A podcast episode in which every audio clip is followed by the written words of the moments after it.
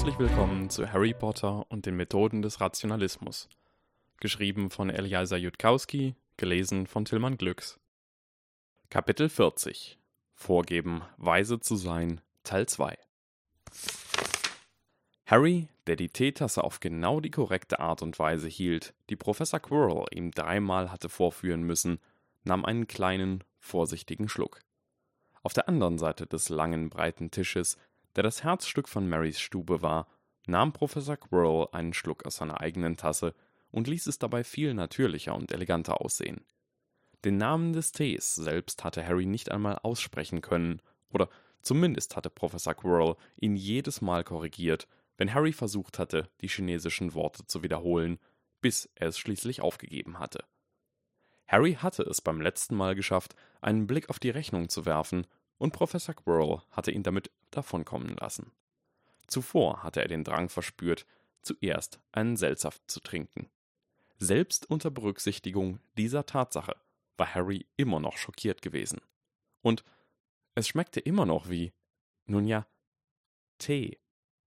Harry hatte den leisen Verdacht, dass Professor Quirrell das wusste und absichtlich lächerlich teuren Tee kaufte, den Harry nicht wertschätzen konnte, nur um ihn zu ärgern. Professor Quirrell selbst mochte den Tee vielleicht nicht mal.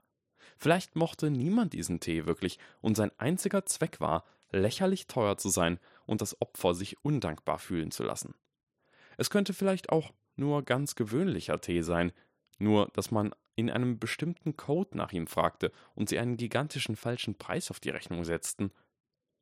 Professor Quirrells Gesichtsausdruck war abgehärmt und nachdenklich. Nein, sagte Professor Quirrell, Sie hätten dem Schulleiter nicht von Ihrem Gespräch mit Lord Malfoy erzählen sollen. Bitte versuchen Sie das nächste Mal schneller zu denken, Mr. Potter. Es tut mir leid, Professor Quirrell, sagte Harry kleinlaut. Ich verstehe es immer noch nicht. Es gab Zeiten, in denen Harry sich wie ein Betrüger fühlte, der in der Anwesenheit von Professor Quirrell nur vorgab, gerissen zu sein. Lord Malfoy ist Albus Dumbledores Gegner, sagte Professor Quirrell. Zumindest momentan. Ganz Großbritannien ist ihr Schachbrett. Alle Zauberer sind ihre Figuren. Bedenken Sie, Lord Malfoy drohte, alles wegzuwerfen, sein Spiel aufzugeben, um sich an Ihnen zu rächen, wenn Mr. Malfoy verletzt würde. In diesem Fall, Mr. Potter. Es dauerte noch einige lange Sekunden, bis Harry es verstand, aber es war klar, dass Professor Quirrell keine weiteren Hinweise geben würde. Nicht, dass Harry welche wollte. Dann stellte sein Verstand schließlich die Verbindung her und er runzelte die Stirn. Tötet Dumbledore Draco, lässt es so aussehen, als hätte ich es getan, woraufhin Lucius sein Spiel gegen Dumbledore hinwirft, um mich zu erledigen? Das hört sich nicht nach dem Stil des Schulleiters an, Professor Quirrell.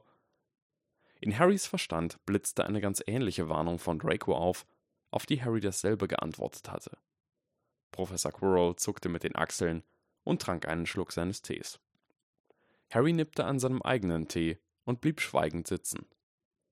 Die Tischdecke, die sich über den Tisch ausbreitete, war mit einem sehr ruhigen Muster bedeckt, so dass sie anfangs wie einfacher Stoff wirkte, aber wenn man sie lange genug anstarrte oder lange genug schwieg, begann man, fein gearbeitete Blumen zu erkennen, die darauf schimmerten. Die Vorhänge des Raums hatten ihr Muster entsprechend geändert und schienen wie durch einen lautlosen Luftzug zu schillern. Professor Quirrell war an diesem Samstag in einer nachdenklichen Stimmung, genau wie Harry, und Marys Stube hatte das, wie es schien, nicht versäumt zu bemerken. Professor Quirrell, sagte Harry plötzlich, gibt es ein Leben nach dem Tod? Harry hatte die Frage sorgfältig formuliert. Nicht Glauben Sie an ein Leben nach dem Tod, sondern einfach Gibt es ein Leben nach dem Tod? Was die Leute fest glaubten, kam ihnen überhaupt nicht wie Glaube vor. Die Leute sagten nicht, ich glaube fest daran, dass der Himmel blau ist. Sie sagten einfach, der Himmel ist blau. Die wahre innere Weltvorstellung fühlte sich für einen schlichtweg so an, wie die Welt war. Der Verteidigungsprofessor hob seine Tasse wieder an seine Lippen, bevor er antwortete. Sein Gesicht wirkte nachdenklich.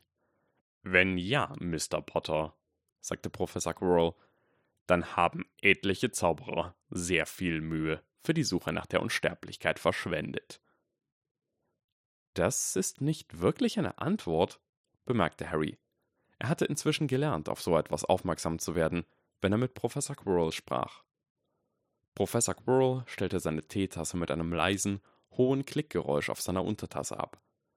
Einige dieser Zauberer waren ziemlich intelligent, Mr. Potter, also können Sie davon ausgehen, dass die Existenz eines Jenseits nicht offensichtlich ist. Ich habe mich zu dem Thema selbst informiert. Viele Behauptungen dieser Art klingen so, als wären sie aus Hoffnung oder Angst entstanden. Unter den Berichten, deren Wahrheitsgehalt nicht im Zweifel steht, gibt es nichts, was nicht das Ergebnis bloßer Zauberei sein könnte. Es gibt bestimmte Apparaturen, von denen behauptet wird, dass man mit ihnen mit den Toten kommunizieren kann, aber diese projizieren, so vermute ich zumindest, nur ein Bild aus dem Kopf des Nutzers, das Ergebnis scheint sich nicht von der Erinnerung zu unterscheiden, weil es die Erinnerung ist.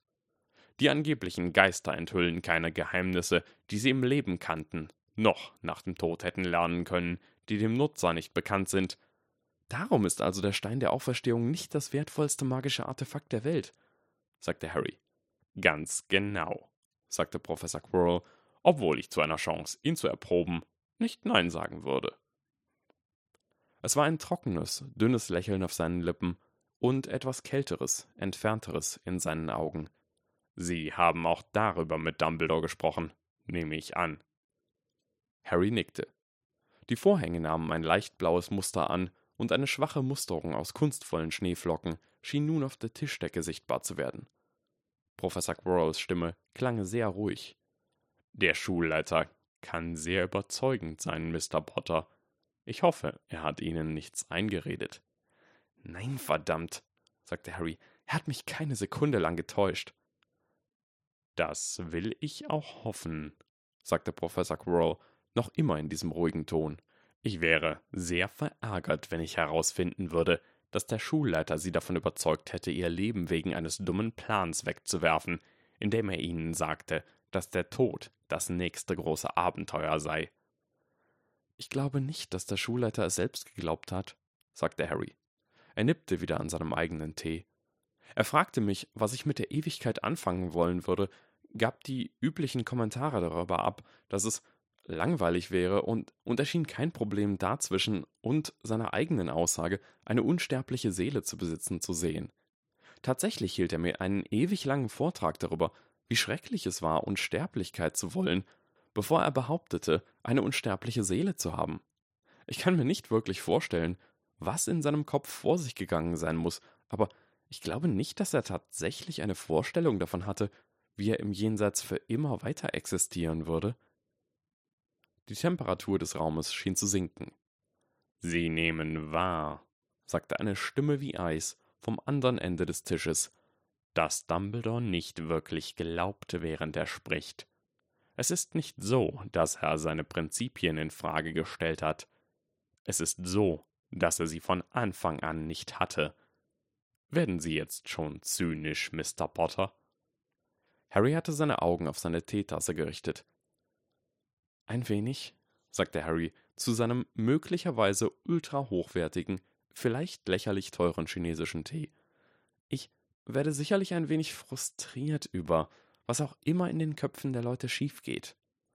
Ja, sagte diese eisige Stimme, ich finde es auch frustrierend. Gibt es eine Möglichkeit, die Leute dazu zu bringen, das nicht zu tun? sagte Harry zu seiner Teetasse. Es gibt in der Tat einen gewissen nützlichen Zauber, der das Problem löst. Harry blickte daraufhin hoffnungsvoll auf und sah ein kaltes, kaltes Lächeln auf dem Gesicht des Verteidigungsprofessors. Dann verstand Harry es. Also ich meine, außer Avada Kedavra. Der Verteidigungsprofessor lachte.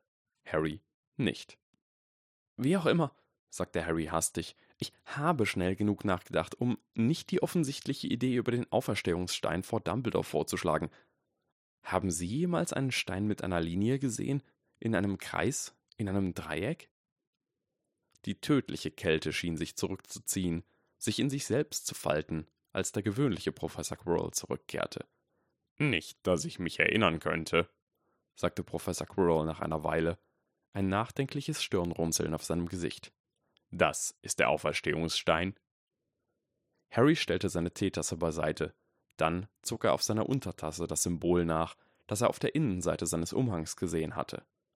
Und bevor Harry seinen eigenen Zauberstab herausnehmen konnte, um den Schwebezauber zu wirken, schwebte die Untertasse zuvorkommend über den Tisch zu Professor Quirrell. Harry wollte wirklich dieses stablose Zeug lernen, aber das ging anscheinend weit über seinen aktuellen Lehrplan hinaus. Professor Quirrell studierte einen Moment lang Harrys Untertasse, schüttelte dann den Kopf und einen Moment später schwebte die Untertasse zurück zu Harry. Harry stellte seine Teetasse wieder darauf und bemerkte abwesend, dass das Symbol, das er gezeichnet hatte, verschwunden war. Wenn Sie zufällig einen Stein mit diesem Symbol sehen, sagte Harry, und er wirklich mit dem Jenseits spricht, lassen Sie es mich wissen. Ich habe ein paar Fragen an Merlin oder jeden, der in Atlantis war. Durchaus, sagte Professor Quirrell. Dann hob der Verteidigungsprofessor seine Teetasse hoch und kippte sie zurück, als ob er das Letzte, was übrig war, beenden wollte. Übrigens, Mr. Potter, ich fürchte, wir müssen den heutigen Besuch in der Winkelgasse verkürzen. Ich hatte gehofft, dass es. Aber egal. Belassen wir es dabei, dass ich heute Nachmittag noch etwas anderes tun muss. Harry nickte und trank seinen eigenen Tee, dann stand er zur gleichen Zeit wie Professor Quirrell von seinem Platz auf.